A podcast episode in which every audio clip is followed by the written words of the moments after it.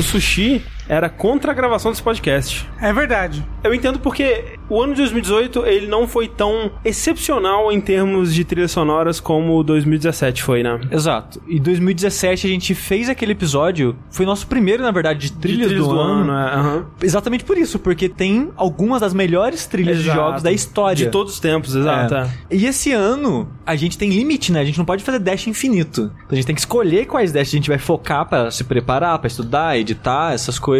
Se fizer muito dash, acaba a estamina, né? Exatamente. Concordo que não tem nenhuma trilha que eu colocaria aqui entre as melhores que eu já ouvi na minha vida, como Persona ou Nier Automata, mas, porra, teve muita música boa, cara. Teve música que eu passei um ano pensando nela. música que eu briguei pra ter esse podcast, porque eu queria quero botar essa música aqui de Monster Hunter. Não, o Rafa ele chegou com a lista de 10 músicas. Eu, pô, Rafa. Aí me fizeram cortar pra quatro. Chorei muito. Eu sou o André Campos Eu sou o Eduardo Sushi. Eu sou o Rafael Kina. e esse é o centésimo quinto Dash Podcast no Jogabilidade.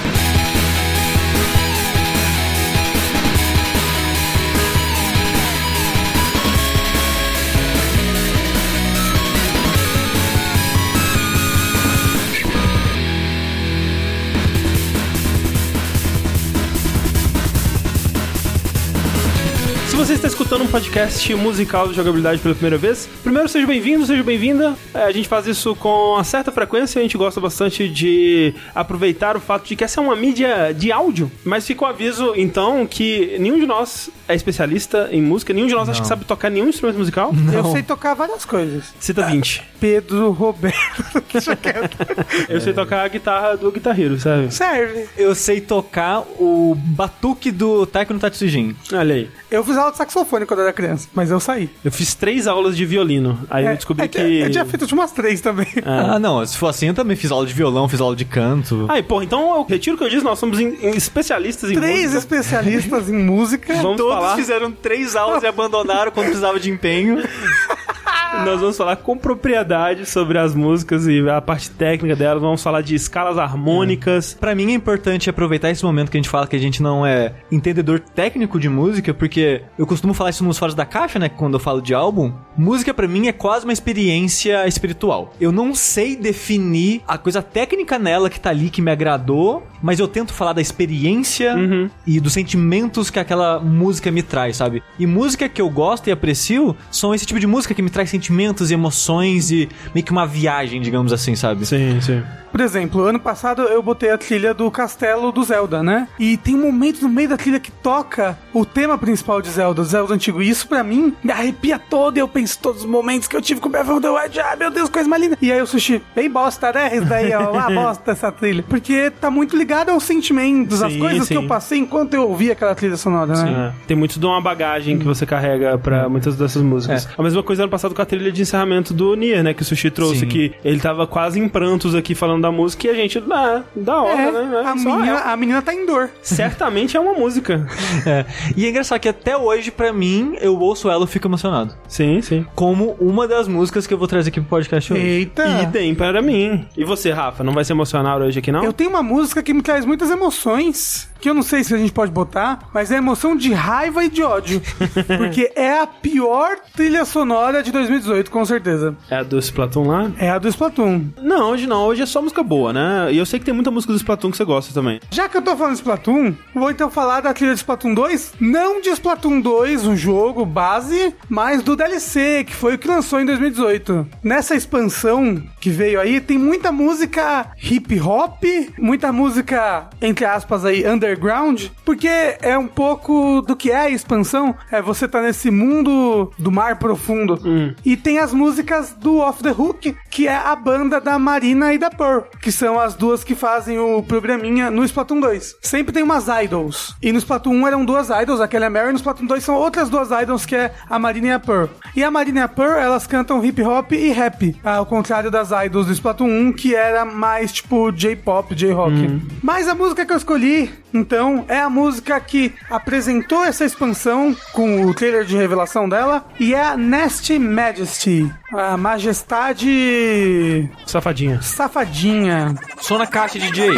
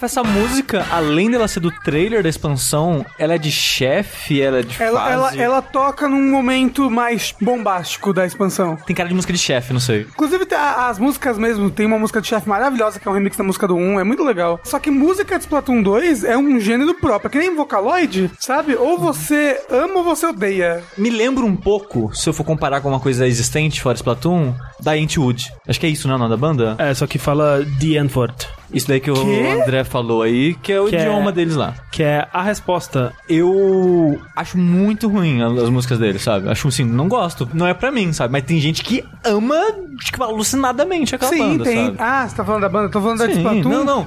Mas tem show, por exemplo, Não, no é, Japão. a vibe musical me lembra um pouco Uhum. a, a da banda e tal. E é um estilo de música que não, não me pega, sabe? Não acho interessante, não acho É, legal. é o tipo de música que eu acho que talvez funcione dentro do contexto do jogo. Eu não ouviria essa música de forma alguma fora. Tipo, Eu ouço é, muito. Geralmente quando a gente traz podcast musical, a gente tenta ser positivo, né, sobre a música do amiguinho, assim. Eu me esforcei muito, Rafa. E eu acho que a coisa mais positiva que eu posso dizer é que da primeira vez quando você mandou essa música pra gente escutar, cara, eu odiei.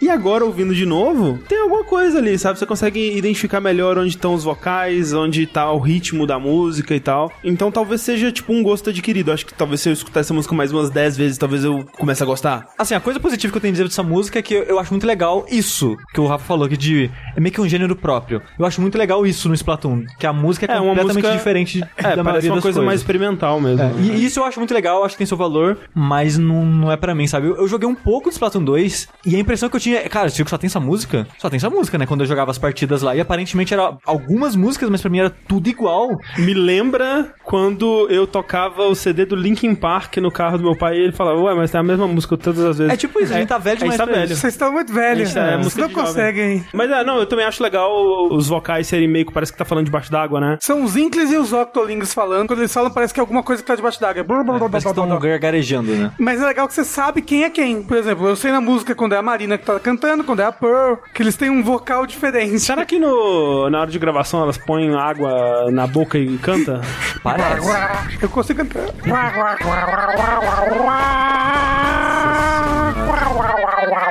Por isso que o Rafa gosta.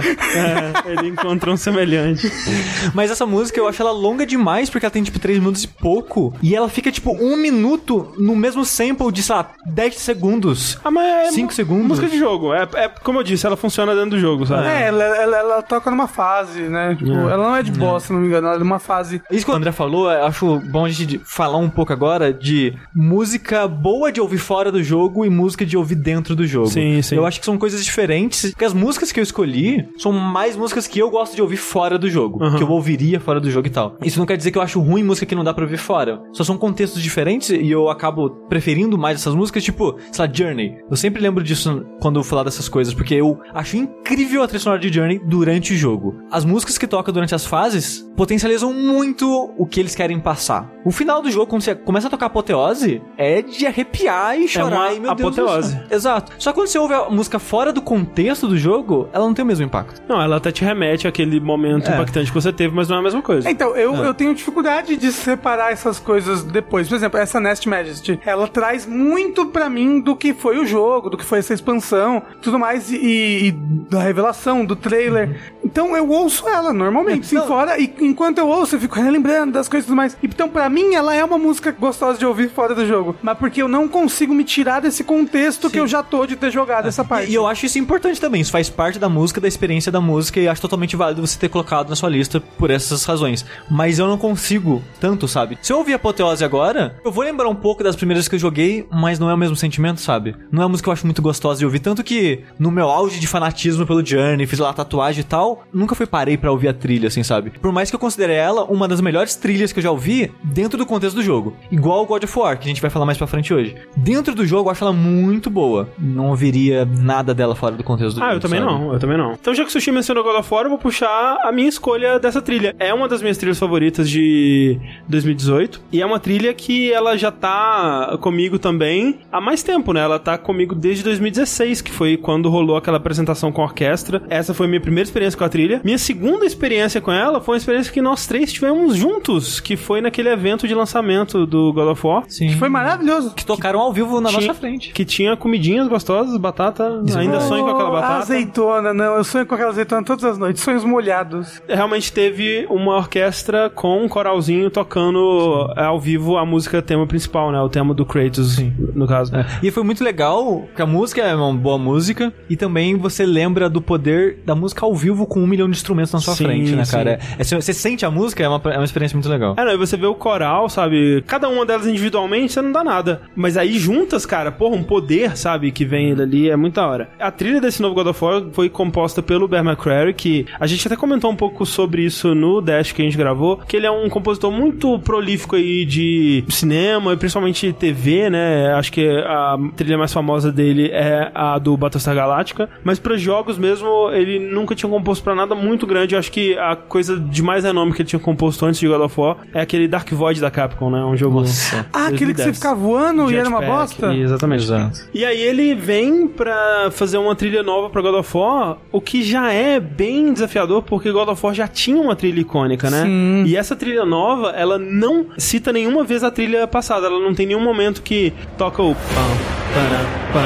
Não, em disso. nenhum momento. Nenhum momento. Nem na volta, Não. Eu, eu achei que naquele momento seria... na minha cabeça, tinha uma referência. Não, naquele momento seria perfeito se tocasse. Naquele momento que aparecem ases. Uhum, não? tem nada. E eu achei ousado. E mais impressionante ainda é o fato de que essa nova trilha, ela já se tornou pra mim ainda mais memorável e icônica do que a trilha clássica. O que é impressionante, porque, tipo, tem pelo menos três temas, assim, que eu consigo lembrar com muita clareza. O que é difícil pra esse tipo de trilha, né? Trilhas mais orquestrais, assim, elas estão lá mais pra dar o feeling, né? Do momento e tal. E é quase como se, se ela estiver chamando a sua atenção, se você estiver lembrando dela, ela tá falhando no que ela tá fazendo. A gente até discutiu aqui algumas vezes sobre isso, de ah, as trilhas do passado elas eram mais memoráveis. É porque o estilo mudou, né? A trilha, ela- hoje ela tem muito mais elementos, né? E acaba sendo difícil você se prender a um desses elementos, ou a esses elementos se repetir vezes o suficiente pra você transformar ele em algo memorável. E aqui ele faz isso muito bem. Ele tem esses três temas que eu acho que são os que mais tocam, né? Que é o tema do pai, que é o tema do Kratos. Ele tem o tema da mãe e o tema dos gigantes, né? Os três temas eles são usados dentro da narrativa também, porque quando lá na frente tem uma cena que mostra o Kratos ou mostra o Atreus e toca o tema da mãe, você sabe no que que ele tá pensando. Sem precisar fazer um flashback ou sem precisar dele dizer nada, né? A trilha tá ali construindo a narrativa. Ela tá te remetendo, né, ao momento que você viu a mãe sendo cremada no começo, onde tocou aquela mesma música. Foi muito difícil escolher uma música porque eu gostaria de poder tocar todos os temas principais, pelo menos. Mas então eu escolhi a música que toca justamente no momento da cremação, que, assim como um filme, ele foi trilhado em cima da cena, né? Então é uma peça orquestral que toca sincronizadamente com os acontecimentos da cena. E ao longo dessa cena, ela vai evocando o tema da mãe, que vocês vão ouvir é o tema que começa tocando. No meio tem uma puxada pro tema do Kratos, né? Que, como o Rafa sempre lembra, lembra a música do Protoman lá. Lembra muito a parte do This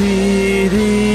Se você não sabe do que a gente tá falando, tem um dash sobre o próximo Man. Que é um dash maravilhoso. Ouvi umas 15 vezes já na minha vida. E num dado momento da música, eles misturam as duas, né? As duas músicas tocam juntas e elas conseguem fazer isso funcionar, que eu acho uma metáfora fantástica pro relacionamento do Kratos com a Faye, que a gente não vê e, e é uma coisa, assim, que a gente não consegue nem imaginar, né? Porque tudo que a gente sabe sobre ela é que ela é uma mulher fantástica, iluminada, inteligente e tudo mais. E aí, do outro lado, o Kratos, sabe? Como que isso funciona? E os temas deles são tão diferentes também. Como que eles podem trabalhar juntos e, porra, eles trabalham, cara. É muito da hora. Essa construção através da música, eu acho muito foda. De ter os temas, você trabalhar esses temas misturando eles, ou, ou evoluindo, ou colocando camadas, tirando camadas, pra simbolizar essa jornada, né, através do jogo. Isso eu acho muito foda musicalmente. É tipo, falando de musical, né, o Hamilton, que o André ama e tal. Sim, sim. Eu gosto muito nele isso. É. De como ele transforma palavras e frases Exato. em símbolos de acontecimentos e momentos. E toda vez que ele reinsere isso em outra música, te traz todo aquele sentimento. Exatamente, Sim. exatamente. E isso aqui na trilha do God of War eu acho muito bem feito e acrescenta muito bem nos sentimentos e na história. Mas eu não consigo tirar do jogo essa É, música, eu acho sabe? que tirando na época que eu tava me preparando pro Dash, ou logo depois que a gente terminou o jogo e tal, que eu dei uma escutadinha no Spotify, fora isso eu não escutei de novo também. Mas é uma trilha que ficou muito comigo. Sim.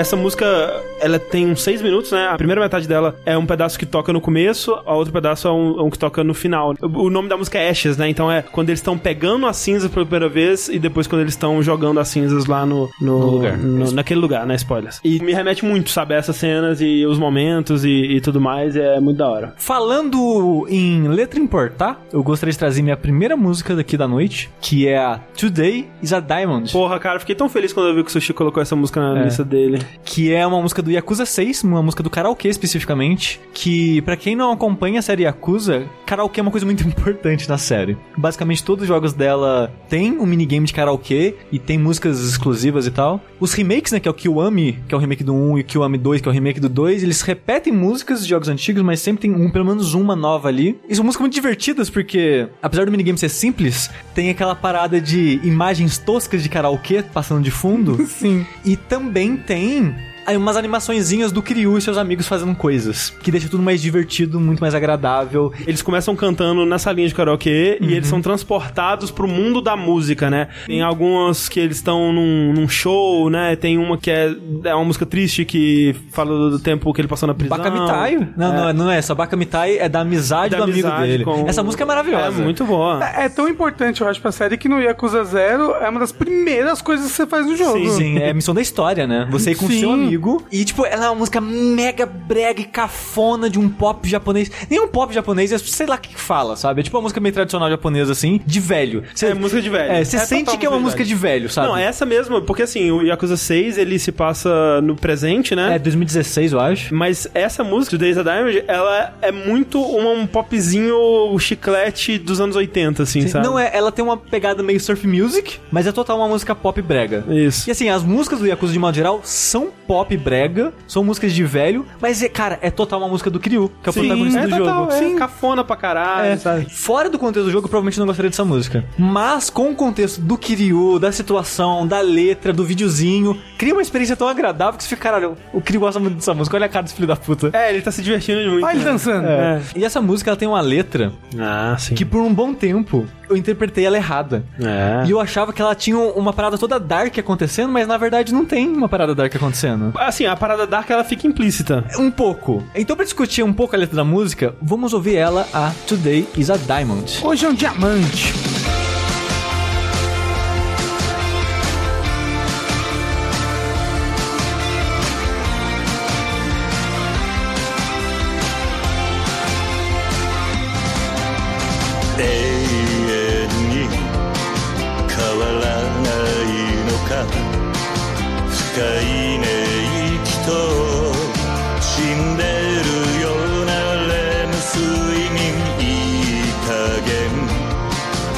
そろ起きろよ懸命なサンシャイン雲とカーテンが遮る。久々の休みだし明日は。泳ぎに行こう。今頃多分夢の海の中。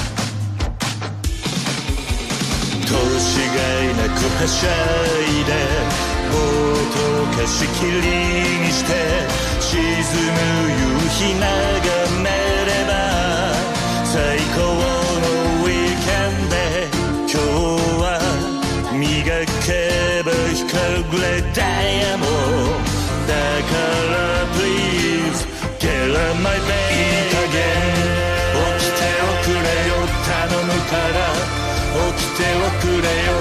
つまでも起きてこないよ。俺も寝よっかな。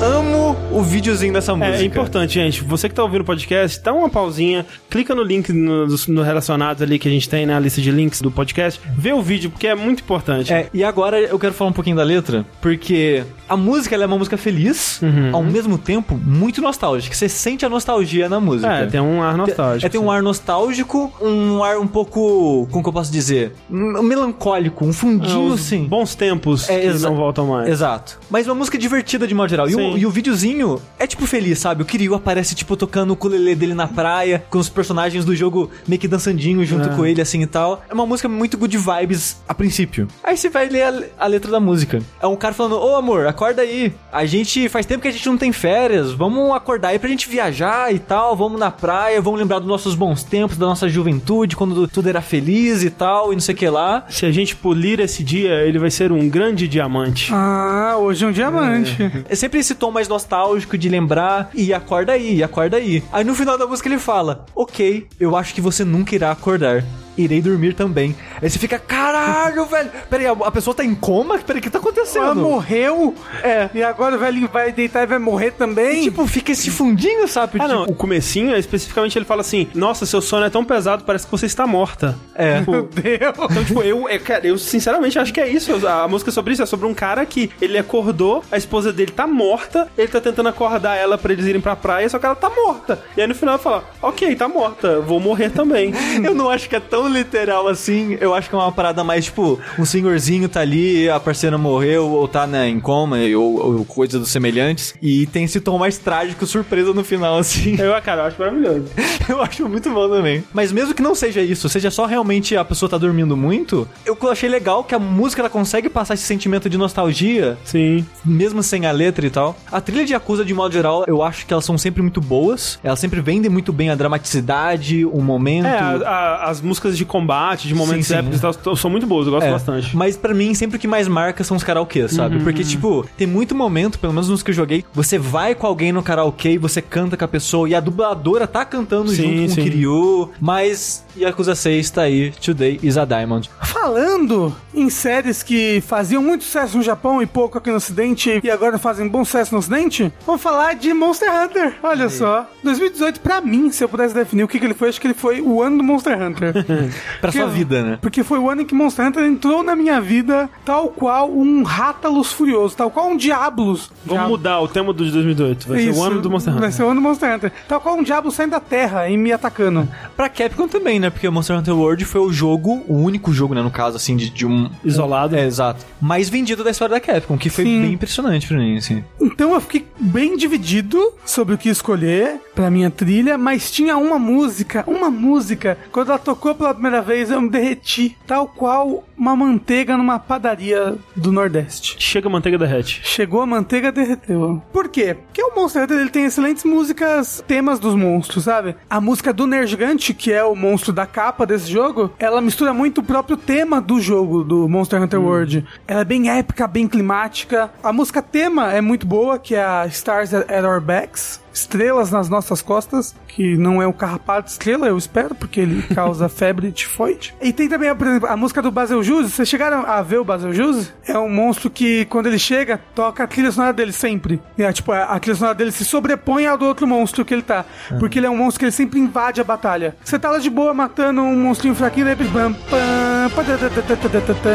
Ele é tipo baseado num avião de lançar bomba, então ele passa pelo ar lançando várias bombas que caem do peito dele. E a trilha dele é muito marcante. Ele até quase que virou meio que um meme, assim. Tem vários vídeos que tá tudo de boa, de repente aparece alguma coisa e bota a trilha do Baseljus, sabe? Mas o tema que eu escolhi foi o Guidance, que é um tema que ele toca nos créditos apenas. Ele é quase que o tema do jogo, que é o Stars at Our Backs, só cantado e misturando outras coisas, outros instrumentos mais de percussão, também misturando outros temas do jogo. Ele é bem um- uma música de crédito. E uma coisa bacana, ele é cantado não em inglês, não em japonês, ele é cantado na língua de Monster Hunter. Olha aí. Que Monster Hunter tem uma língua própria, que você pode botar Monster Hunter World, inclusive, dublado nessa Ah, língua, se verdade, você quiser. verdade. O triste é que só que a sincronia labial fica fora se você fizer isso. É, porque a sincronia labial é feita pra. ah, Não que tenha, meu Deus, mais que sincronia labial. Mas é mais pro inglês, pro japonês mesmo. Mas essa música é muito boa. E eu adoro essa língua do Monster Hunter, é muito gostosinha. Ouça aí Guidance.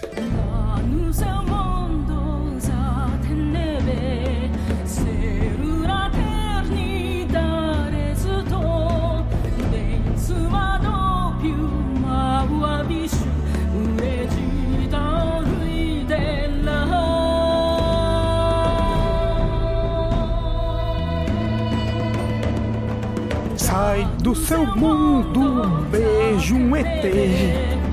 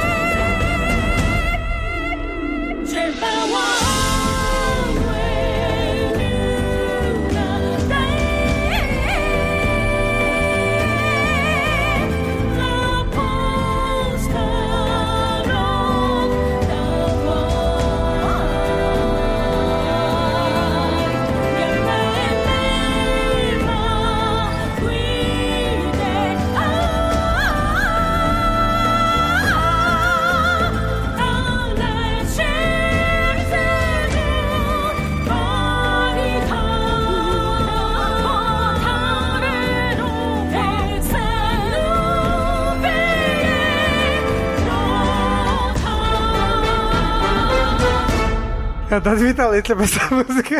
É engraçado que não tem cara de encerramento pra mim, tem cara de abertura de anime. É verdade, tem mais cara de abertura do que de encerramento, isso é verdade. Fico muito impressionado com a voz dessa moça aí, que ela faz um negócio meio Tarzan com a voz, né? É. Parece É. difícil isso. A música toda tem esse negócio tribal, né? É, exato. é. Eu achei engraçado que teve uma hora ou outra, tirando essas oscilações dela, que parece que ela dá uma engasgada, alguma coisa assim, mas isso não incomoda porque a pessoa parece estar muito emocionada cantando. É, ela, passa, sente, ela né? passa muita emoção. Então você fica, oh, foda-se. Ela saiu do mundo dela pra beijar um ET. Ela tá muito emocionada. Eu ficaria emocionado. Por falar em batucadas, Return of the Obra Dinn é um jogo que o som é muito importante pra ele, né? Sim. Primeiro porque a, a parte visual dele, a fidelidade gráfica que ele consegue oferecer não é muito alta, né? Ele é um jogo de um bit, né? Ele tem apenas uma cor, que é o branco, que se contrasta com a ausência de cor, que é o preto, no caso. E visualmente ele é como se fosse um jogo de pixel art, só que em 3D, né? Na verdade ele foi feito em 3D poligonal e tudo mais, né? você explora um mundo que você explora em primeira pessoa, só que é passado um filtro pixelizado ali pra ele, num screenshot parada, ele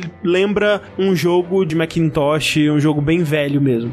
Então, os sons, por exemplo, de madeira rangendo, os sons do mar, das ondas, da chuva, os sons da morte, né? Porque o que você vai fazer no jogo é investigar como que cada uma de 60 pessoas morreram, né? E cada uma delas morreu de uma forma um pouquinho diferente, né? Alguns podem ter morrido, no fim das contas, da mesma forma, mas algum detalhezinho ali é diferente. E os sons, eles estão lá também pra contar essa história pra você, né? Porque o jogo foi feito inteiro por uma pessoa só, incluindo o design de som e a trilha. E pra tornar isso mais possível, ainda não sei como isso é possível, mas pra tornar mais possível, ele quase não tem animações, né? Então quando você vai ver a cena de uma morte, você só escuta a morte acontecendo e quando ela acontece, você vê uma cena paralisada. Então não tem animação da morte em si acontecendo, mas cara, o design de som é tão bom que você consegue imaginar tudo o que tá acontecendo. É uma tela preta e a legenda do que as pessoas estão falando Isso. e os sons dos acontecimentos. Você não tem a imagem, né? É, aí quando isso termina de acontecer, o jogo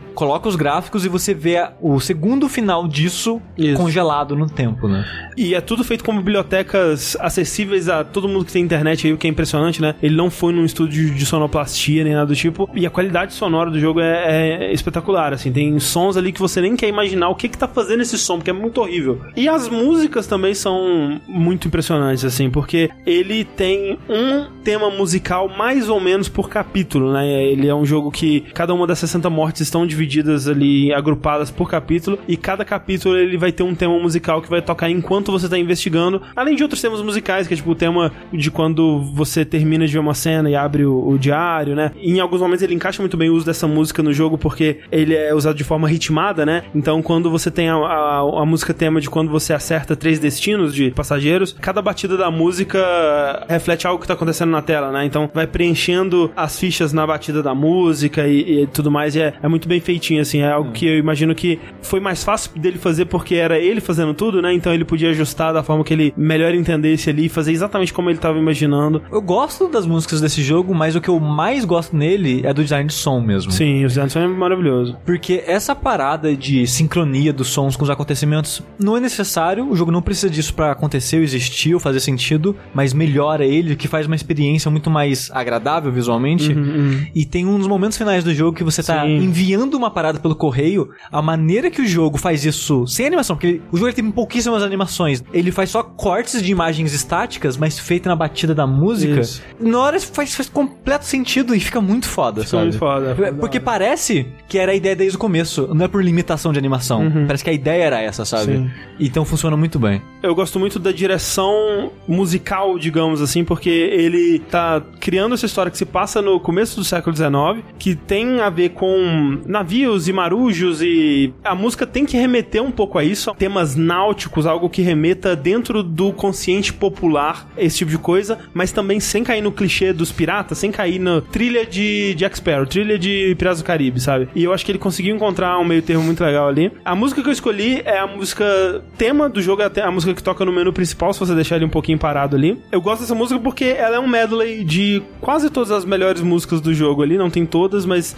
ele vai encaixando uma na outra e faz uma música só que eu acho maravilhosa. Elas têm uma certa gravidade, uma certa urgência, um sentimento de que algo deu muito errado, algo tá indo muito errado, mas ao mesmo tempo elas têm um senso de aventura e de mistério e de exploração, assim, que é a pegada principal do jogo. E antes de ouvir, eu queria destacar uma coisa pra você que vai ouvir prestar bastante atenção, que é num instrumento específico, que na verdade não é um instrumento de verdade, porque é tudo sintetizador, né? Ele não, não pagou uma orquestra nem nada do tipo pra fazer a música. Mas que eu acho muito legal que eu fui pesquisar e o nome do instrumento é o carrilhão. É, é muito louco, cara. É um piano, mas quando você aperta cada tecla isoladamente, cada uma delas ativa um sino diferente. Tem um mecanismo todo que leva lá pra cima e cada tecla apertada puxa a cordinha de um sino. É um, porra, uma, uma grande obra da engenharia aí. É, é muito louco, é tipo piano com cordas, órgão com sopro, Isso. isso com sino. Com sino. Então você vai reparar que tem muito sino nas músicas, e sino sendo usado como um instrumento principal da melodia, não é sino como percussão. Vamos ouvir então?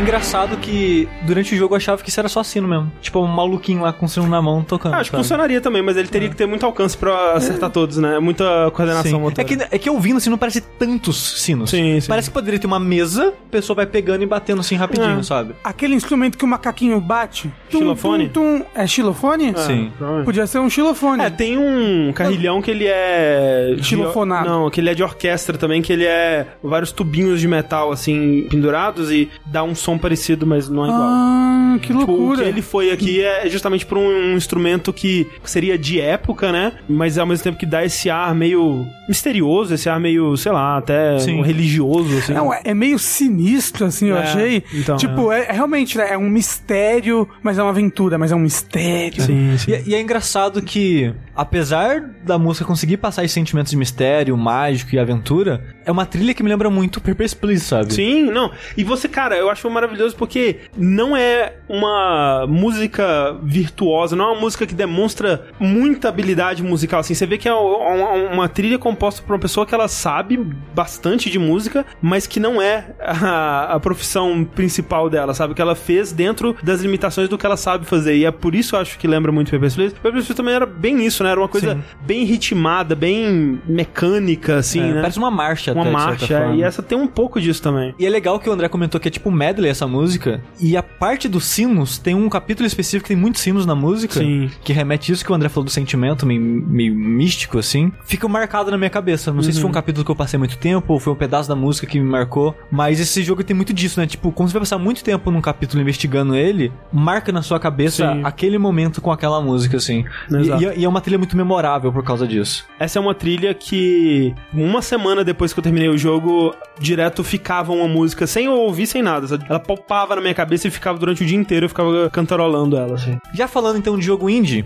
eu gostaria de falar de um jogo indie, um doce da minha lista na verdade, que tem uma música que me marcou muito, talvez a música que eu mais ouvi no ano, segunda, porque eu acho que a música que eu mais ouvi no ano foi a Today is a Diamond, porque eu devo ter passado de uma a duas horas jogando karaokê só dessa música. Toda vez que eu passava na frente do karaokê eu ia lá tocar essa música. Mas uma música que eu ouvi muito fora do jogo foi uma chamada Bambu Bugalô, Olha aí. que é a do The Messenger. Que ela já tem um nome já que mostra o quão a música é, é cat e divertida, né? É uma música muito divertida. Essa música ela se passa meio que num bosque de bambus, que é depois de você sair de uma caverna. E é uma música mais feliz, o lugar é mais feliz, é ensolarado e tal. Toda a área do jogo você consegue conversar com o vendedor, ele meio que te conta uma história, te fala alguma coisa e tal sobre aquela região. E nessa ele fala: "Cara, essa é a parte leve do jogo, é a parte, cara, você acabou de sair da caverna, aqui é pra ser brilhoso, é pra ser feliz, é pra ser suas férias. Para de querer conversar comigo e vai seguir com o jogo". Essa música passa muito isso, toda essa área passa muito isso, eu acho engraçado que eles realmente pegaram esse tema e foram com ele, sabe?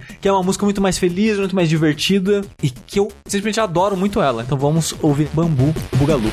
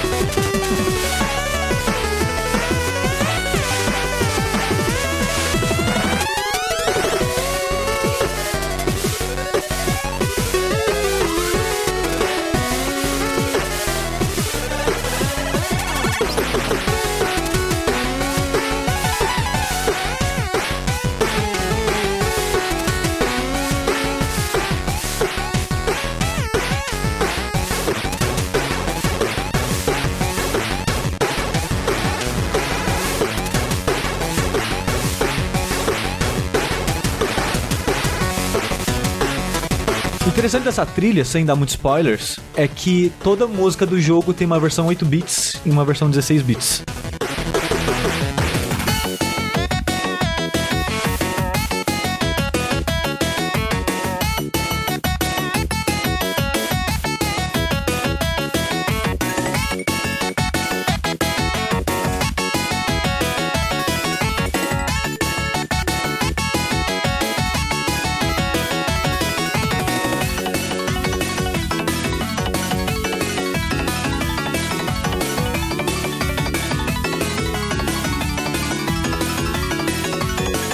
A versão 8 bits ela é inspirada, na verdade, feita usando como base o chip de som do Nintendinho e a trilha 16 bits, o chip de som do Mega Drive. Remete muito, né? a- Aquele som mais, acho que metálico, uma coisa. É meio elétrico, né? Exato, Aquele- é. Uma coisa bem característica do Mega Drive. É. E eu acho que eu devo ser uma minoria entre essas duas trilhas porque eu prefiro a 8 bits. Na maioria é- das músicas eu acho que eu prefiro Não, é, eu falo, na maioria das músicas eu prefiro 8 bits Eu também. não sei se isso é porque elas são melhores ou porque elas me remetem a uma parte do jogo que eu gostava gostava mais. Eu acho que aqui me remete mais ao que eu já conheço, porque eu joguei muito pouco Mega Drive. Também tem isso. Não sou tão familiar assim do chip do Mega Drive, que eu sei que de modo geral as pessoas preferem, né? O som do Mega Drive ao som do Super Ah, Nintendo. depende, acho que depende. Eu- a impressão que eu tenho vendo as pessoas falando sobre isso é que é, é dessa maneira. Acho que é questão de gosto mesmo. É. E outra curiosidade é que o compositor dessa trilha é um cara que vai pelo título de Rainbow Dragon Eyes, tudo junto numa palavra só. E o pessoal do estúdio encontrou ele meio que na internet, tipo, ouvindo música assim na internet e Aham. encontrou o cara. Porque ele faz músicas usando o chip do Mega Drive. Ah, que legal. É, então, tipo, é um cara que compõe já, tá acostumado, né, a compor usando o chip do Mega Drive e coisas do tipo.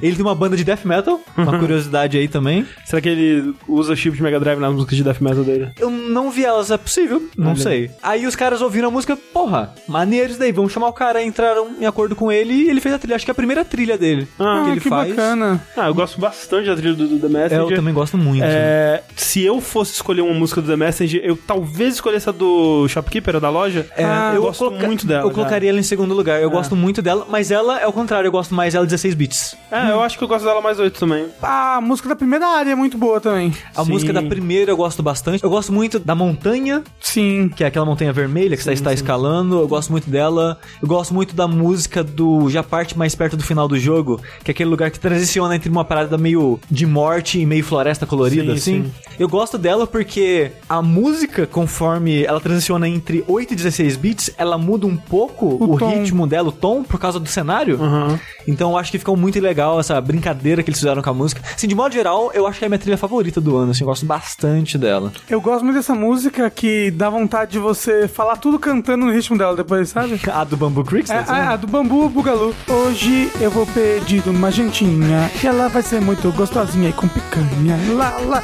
lá, lá, lá, lá, lá. Sempre, eu fico com muita vontade. Meu cérebro não pensa dessa maneira, mas ela é uma música que me dá vontade de dançar, o que pra mim é algo muito especial. Clica aí no- nos vídeos relacionados para ver um vídeo do Sushi dançando Bambu Bugalu. Enquanto o Rafa Comeu uma canta- jantinha com a picanha. Exatamente. Isso. Falando em jogos que estão empatados em quinto lugar nos meus jogos do ano, ok, ok. eu escolhi, pra minha próxima música aqui, uma música de Celeste. Olha aí. Olha Que era quando eu fiz o meu vídeo do top 5, eu, eu ainda não tinha jogado Celeste. Você acha que ele entraria? Ele empata pra mim com o The Message. Eu gostei tanto dele quanto eu gostei de The Message. Mas se você tivesse que colocar um. Ai, você é malvado, né? só. Aí não pode ser malvado. Não pode ser malvado. Tá empatado e empatou, Ok. empatou. Além do jogo ser feito em pixel art, né? Igual o The Messenger, ele também tem uma trilha sonora muito boa. Olha só que loucura. Só que a trilha sonora dele, eu não acho que tem essa toda fidedignidade que o The Messenger tem com ser não. feito com. Nem a ideia. Não, é, tem instrumentos de verdade, ou pelo menos É. que soam de verdade. Isso, trilha. isso. Então nisso ela é um pouco diferente. E eu tive bastante dificuldade de escolher uma música pra trazer pra cá, porque uma das músicas que o pessoal mais gosta em Celeste é a Resurrections. Sim. Sim, sim. Só que ela é uma música de 10 minutos. É. E ela é uma música que começa bem lerda, e ela vai aumentando, ela volta, fica lerda, ela aumenta de novo, entendeu? Ela tem tipo uns 3, 4 momentos nela assim, e eu gosto mais do momento que ela tá lá em cima, que é, o final então, dela só. É, então ela é uma música que é difícil a gente botar aqui no podcast pra ouvir, pra discutir. Mas uma ótima música. É, Sim, outra música que eu gostei bastante foi a do level final, assim, basicamente do jogo, que é o Heart of the Mountain. Que é uma música que ela é um pouco estranha, ela tem um quê de aventura, mas ela tem um quê de que você tá num lugar meio sagrado, assim, aquele lugar é, é místico, sabe? E outra música que eu fiquei em dúvida é o First Steps, que é a música do comecinho do jogo, que ela dá bem o tom. Só que eu escolhi Confronting Myself, que é uma música de boss. E eu sou muito bobo, eu gosto muito de música de boss, eu não sei porquê. Porque é um momento marca, né? É, então, é, é um é um momento que marca muito, é um momento muito climático. Eu gosto desse rush, dessa adrenalina. E essa é uma música que ela é assim, ela é um momento bem climático do jogo. Ela tem um- umas quebras, como se ela fosse uma música que tivesse meio que um glitch. Eu acho isso bem bacana, bem da hora. Vamos ver ela primeiro aí, rapidinho.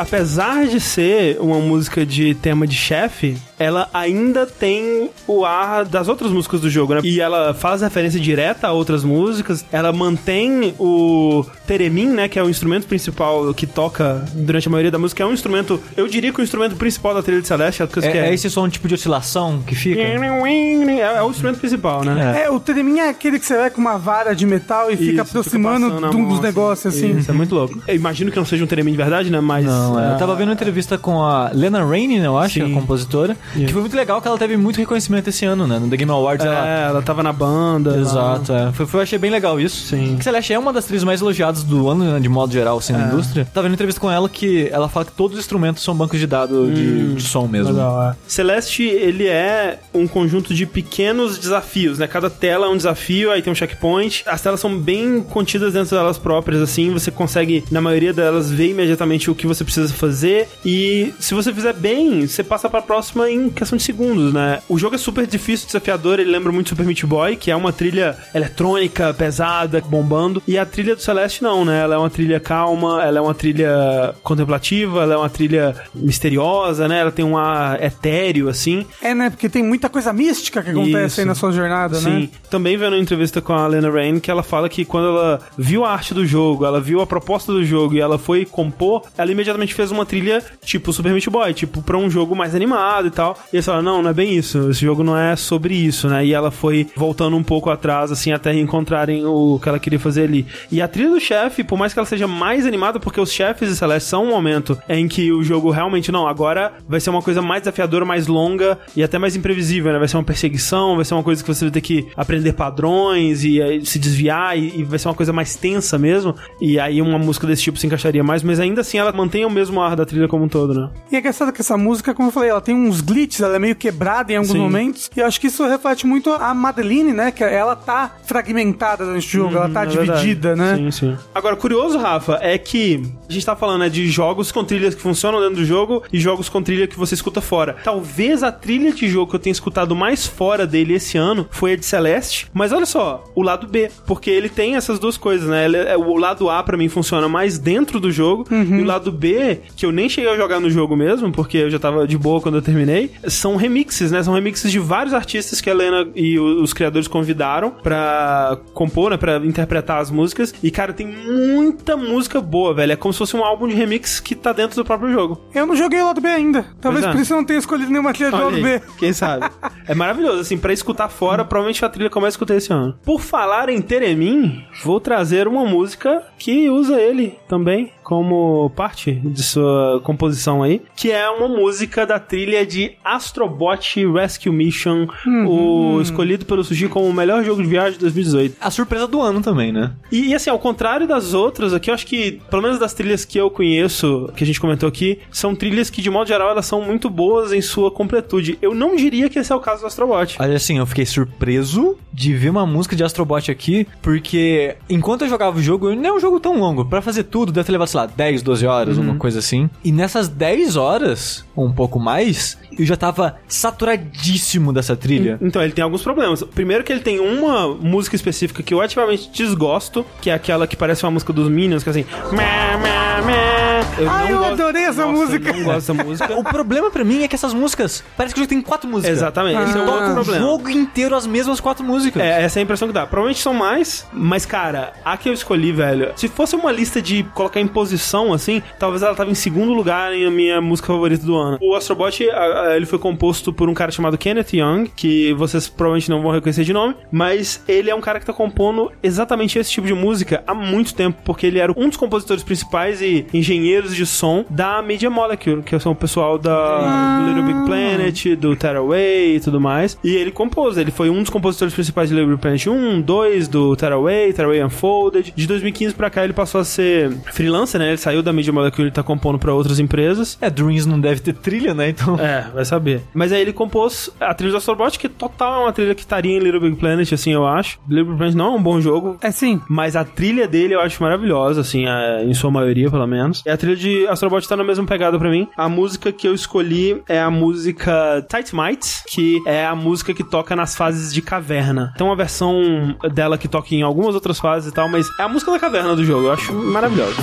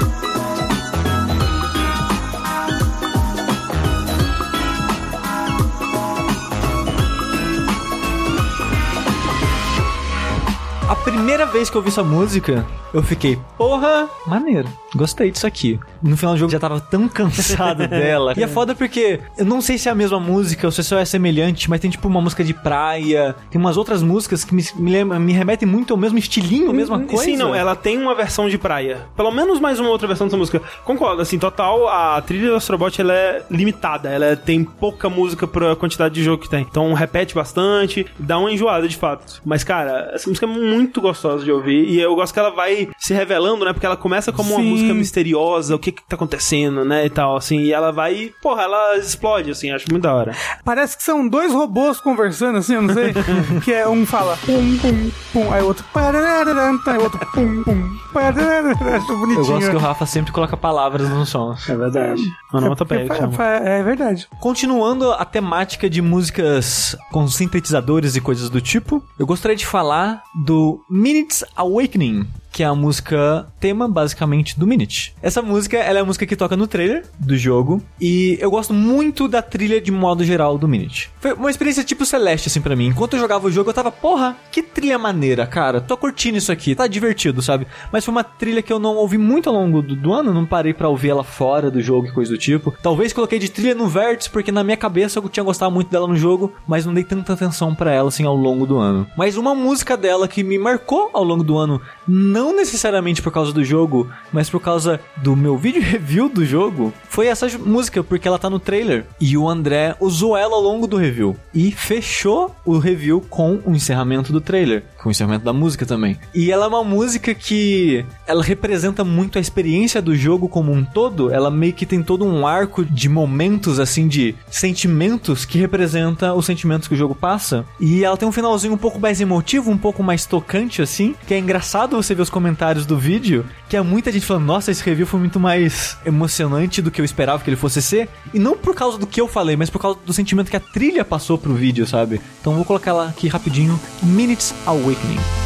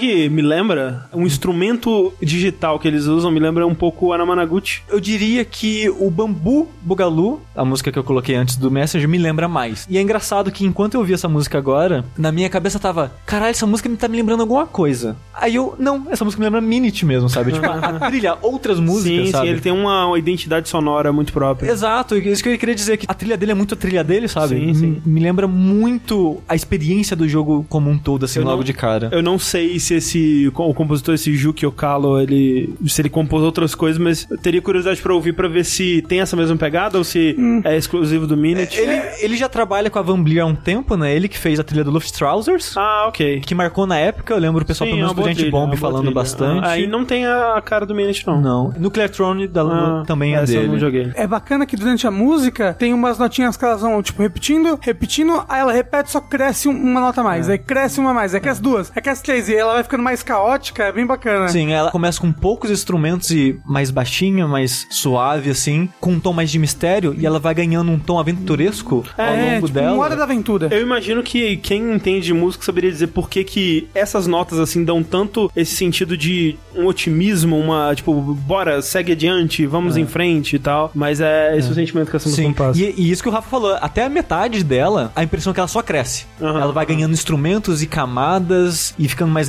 grandiosa e mais feliz e aventuresca, até um ponto que ela colapsa sobre si mesma, ela fica um pouquinho mais lenta de novo, e ela vai indo assim, até que no final dela ela fica bem suavezinha, bem Hum. de boa, e termina meio emotiva, que nem eu comentei antes, que pro meu vídeo, né, deu esse tom emotivo que as pessoas achavam que era do vídeo, mas na verdade pra mim é da música, Ah, é, sabe? vai ver dos dois. É dos dois. É, então eu gosto muito da música por causa disso, Sim. porque ela me remete ao- a um, a um trabalho que eu gosto de mim, pelo menos. Levando em consideração que Minute tem claramente muita influência de Zelda e o jeito que o jogo começa é com o personagem acordando na praia e indo pegar a espada, eu vou chutar que o nome da música é uma referência a Link's Awakening, né? Sim, Link's que é Awakening. Minutes Awakening. É. Talvez o personagem chama Minute, mas é um bom jogo, uma boa trilha. Então eu vou agora pra última música da minha listinha de músicas que eu trouxe pra esse Dash. Porém, eu queria antes fazer um- umas menções honrosas pra músicas que eu tinha colocado e o André me fez tirar. Gostaria de mencionar rapidinho aqui Delta Rune, que eu acho que. Porra, sim. Não tava na sua lista porra nenhuma. Mas tava, ótima, não, tava antes de eu tirar. ótima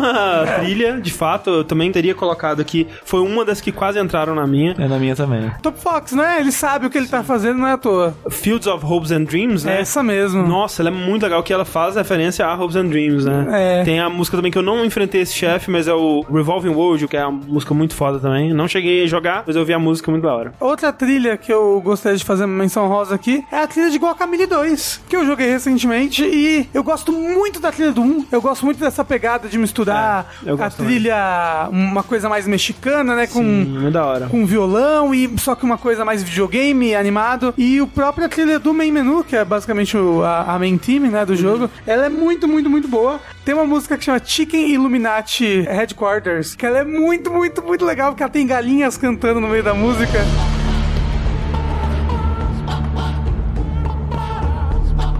Elas estão cantando como se fosse uma música de igreja, as galinhas. É muito legal. Pega uma banda de mariachi e mistura com música eletrônica de videogame, coisa assim. É, é muito bacana. Então, a última música aqui que eu trarei para esse podcast, quem diria, não é verdade? Que ia ser uma música Red Dead, Rafa? Red Dead, sim, meu jogo do anão. Super Smash Brothers Ultimate, uou! Tem muita música pra escolher de Smash, porque Smash traz músicas de muitos jogos, né? Não, assim, tem, mas que, você tem, tem, 20 horas de música? Quanto tem 24 horas de música, né? Tem hora pra caralho de música. Tem músicas originais do Smash, né? Como, por exemplo, a Life Light, que é a música tema do World of Light, né? Mas tem muita música remix, né? É a maioria, né? Tem as músicas originais do jogo, tem os remix que foram feitos em outros jogos, que esse jogo traz todos aí quase de volta. É bem bacana, porque você tem remix lá do GameCube. Mas eu só escolhi pra mim, obviamente, os remix desse jogo agora, né? Que são os novos remix. Tem remix maravilhoso de Super Mario Bros 3 do Overworld. Tem um remix maravilhoso, que é o remix do Zelda Breath of the Wild, que é o remix do Cass. Esse é bom mesmo. Eu até fiquei triste que você não escolheu esse. É,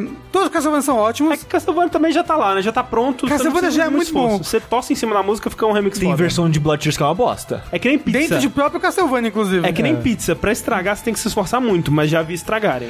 É, mas, ó, por exemplo, tem um remix do Castlevania que é o Lost Painting, que é uma música de Symphony of the Night. Sim. E, tipo, você sente, se você tá jogando Symphony of the Night de novo quando você ouve essa- esse remix, ele é espetacular. Mas eu trouxe o remix mais animado de todos. O remix mais hype é o remix que você sobe no trem da alegria do parque de diversão da Xuxa e sai atropelando todas as crianças. Na verdade, você entra num trio elétrico na porra dessa música. Sim, essa música é muito boa. Que é um remix do Donkey Kong Country 1, que é um remix da música do King K.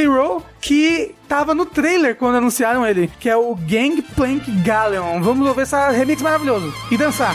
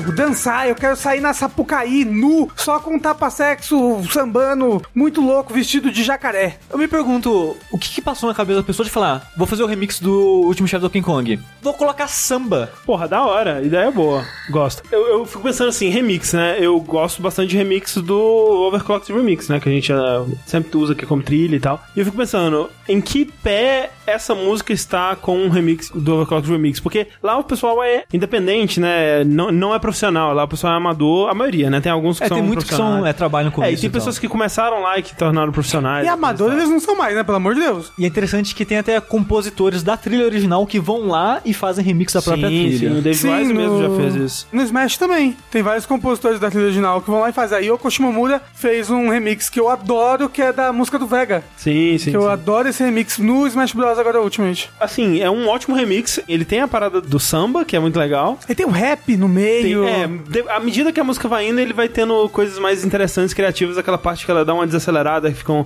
pouco mais épica, assim. É muito da hora. Mas a impressão inicial, eu vou achar que ela... Eu não sei se vocês conhecem, tem uma moda no YouTube que chama Nightcore. Não vou precisar da internet. É, É. que é basicamente... pornô? Não, é basicamente você pega uma música e você coloca ela pra tocar mais rápido. E aí você fez o remix Nightcore da música. É só isso. E, velho, milhões, dezenas de milhões de views nessa porra, cara. É impressionante. Todas elas têm a capa do rapaz do Tokyo Ghoul. Não sei porquê.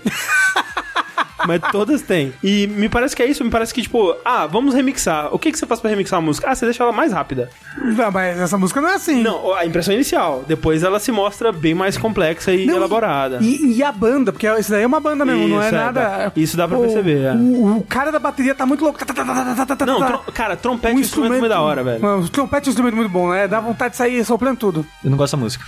Nossa, tchau, sushi. isso. Tchau, sushi. Não, o Rafa, teve um dia que não sei o que aconteceu com ele. Ele começou a mandar um monte de música de. Tava empolgado, queria compartilhar a É, paixão sabe, dele. eu amo os meus amigos. É isso que aconteceu. Na verdade, eu lembrei agora que eu falei: alguém tem sugestão de música pra encerrar o vértice? E o Rafa começou a mandar música só de Smash. E eu não gostei de nenhuma que você mandou, Rafa. Todas elas, pra mim, parecem uma versão pior da versão original não, da música. Não, você tá errado. Só Você acha essa melhor que a original? Acho, ai. Ok. Falando sobre a original, gostaria de dizer que eu acho muito engraçado a brincadeira que eles fazem com ela, que ela começa uma pegada e ela transforma no meio, igual o Remix faz isso também. E pra mim, eu não sei se é essa a ideia, mas parece uma brincadeira junto com o chefe, né? Que o chefe ele tem esse falso fim, né? Sim, ele parece que ele morreu, começa a subir os créditos, aí volta. Exato, ele levanta de novo, então eu não sei se é proposital, mas pra mim parece uma brincadeira com isso. É, assim, eu acho essa, sem dúvida, melhor do que a original, porque a original é uma música do Super Nintendo. Não tem nem como você comparar uma banda tocando competentemente, por mais que eu não concorde com muitas das decisões que eles tomaram, mas, porra, dá um, né, dá uma emoção, assim.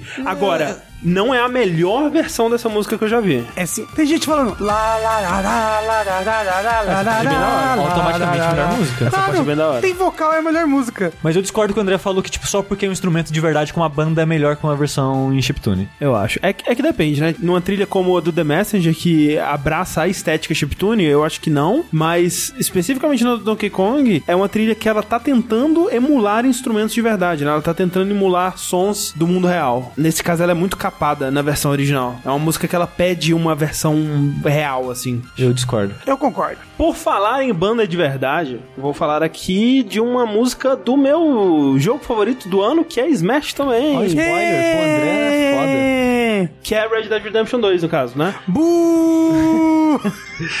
A trilha de Red Dead Redemption 2 ela tem muitos momentos, assim, porque ela é uma trilha composta também pelo Woody Jackson, que foi o cara que compôs a trilha do Red Dead 1 e que compôs, né, basicamente todos os jogos da Rockstar desde lá, né, compôs coisas pro L.A. Noir, compôs coisas pro Max Payne 3, pro GTA V e tudo mais, e aqui ele compôs a trilha completa do Red Dead 2 na mesma pegada da trilha do Red Dead 1, que é, assim como o jogo ele faz homenagem a filmes clássicos de faroeste e tudo mais, a trilha é uma grande homenagem a diferentes gêneros do faroeste, né? Que é estranho dizer isso, mas, tipo, tem muitos tipos diferentes de filmes e de filosofias de direção e de, de pegadas pra filmes de faroeste. E a trilha é um grande apanhado disso tudo. Desde, sei lá, filmes do Sergio Leone, né? Da, trilhas do Ennio Morricone e tal, até coisas mais modernas, assim. E eu podia trazer uma dessas músicas que lembram bastante o Ennio Morricone, que é muito legal. Mas eu, obviamente, vou trazer uma das músicas cantadas, né? Que estão entre os momentos mais marcantes do jogo, assim como no primeiro, que é, é o Red Dead 2, ele tenta replicar os momentos que ficaram tão marcados no primeiro, né? Que são momentos onde você tá geralmente cavalgando uma distância grande, né? De um lugar pro outro. O que as pessoas lembram mais no primeiro é o momento onde você viaja pro México, ou então depois quando você tá voltando pra casa, né? E tocam músicas que são momentos muito marcantes do jogo. E o Red Dead 2 ele tem alguns momentos assim, ele tem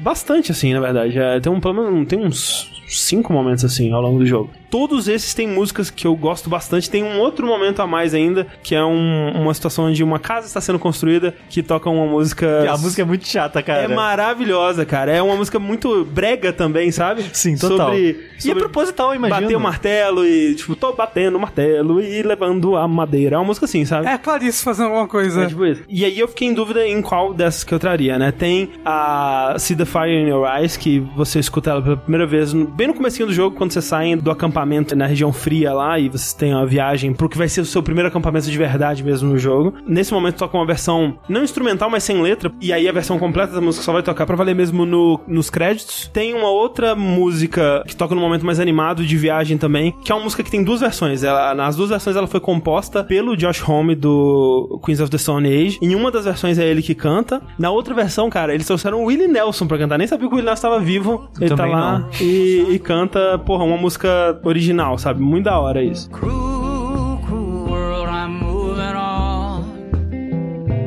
I've been living too fast, and I've been living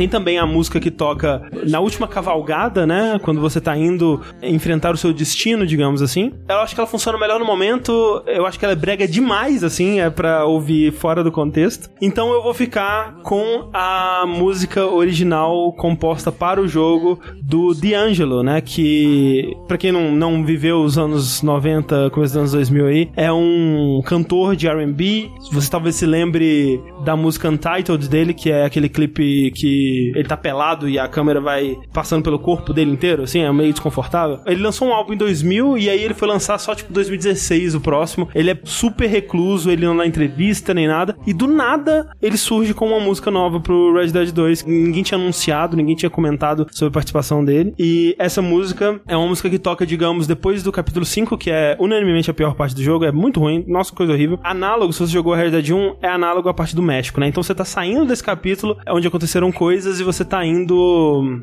para a parte que você quer saber sobre do jogo, digamos assim. E essa música vai tocando. O nome da música é May I Stand Unshaken, né? A letra foi composta para o jogo, então é uma letra que te faz refletir sobre o que aconteceu e esperar sobre o que vai acontecer, né? Ela fala muito do personagem do Arthur Morgan. O refrão dela é: será que eu posso ficar inabalado no meio de dois mundos que se colidem, né? É sobre isso que é o jogo, né? É sobre ah, o estilo de vida do bom bandido sendo massacrado pela civilização e o Arthur tendo que encontrar um lugar pra ele, um propósito pra ele no resultado disso, aos poucos sendo colocado contra a parede pra lidar com isso. Então, obviamente é uma música que ela cresce pra caralho dentro do contexto de- depois de tudo que se passou e de tudo que vai se passar, mas eu ainda assim acho uma música fantástica com um vocal incrível e harmonias, né, coros é, muito bonitos e emocionantes.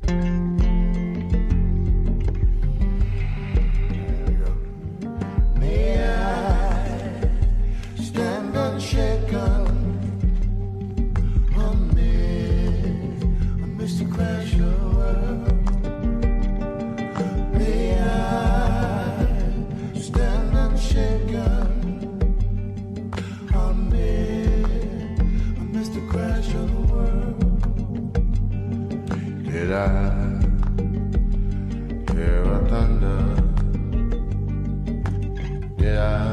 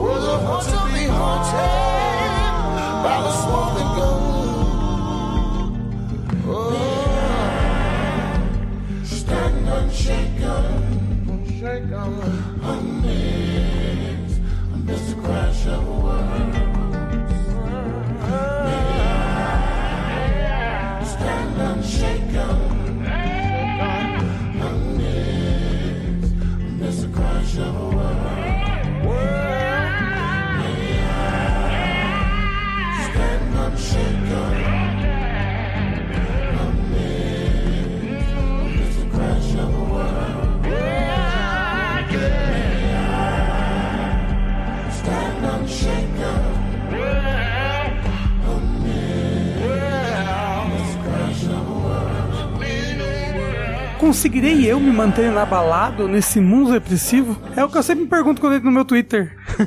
Você sempre canta É. essa música quando você abre o texto. É, é uma música que eu acho que ela significa mais se você jogou o jogo Sim, mesmo. total. É. É, Mas ela é eu- gostosa, como, parece uma música de igreja, assim, É, norte-americana, sabe? Tem algumas músicas que tem bastante essa pegada de igreja, coral e tal. É... Religião é um tema importante em Red Dead 2. Eu sou o André o ano passado, comigo falando de Exato. Ah, não, é total. Sem o contexto não tem como. E pra fechar o podcast, eu peço desculpas, porque não é uma música com uma história bonita, não é uma música emocionante, É não é emocionante. uma música que vai fazer pessoas chorarem, tirarem as roupas ou saírem dançando, mas é uma música que faz muito bem o trabalho dela de te vender o jogo até você se decepcionar com ele quando você estiver jogando. Que absurdo, porque olha só, eu escolhi trilha pra esse jogo também, antes do André ter me feito tirar. E eu tinha botado essa como uma menção, mas eu tinha escolhido como música pra tocar mesmo A do chefe, obviamente. a do último boss, Ah, da quem Order of the Dark God, que é uma excelente música. É uma boa música.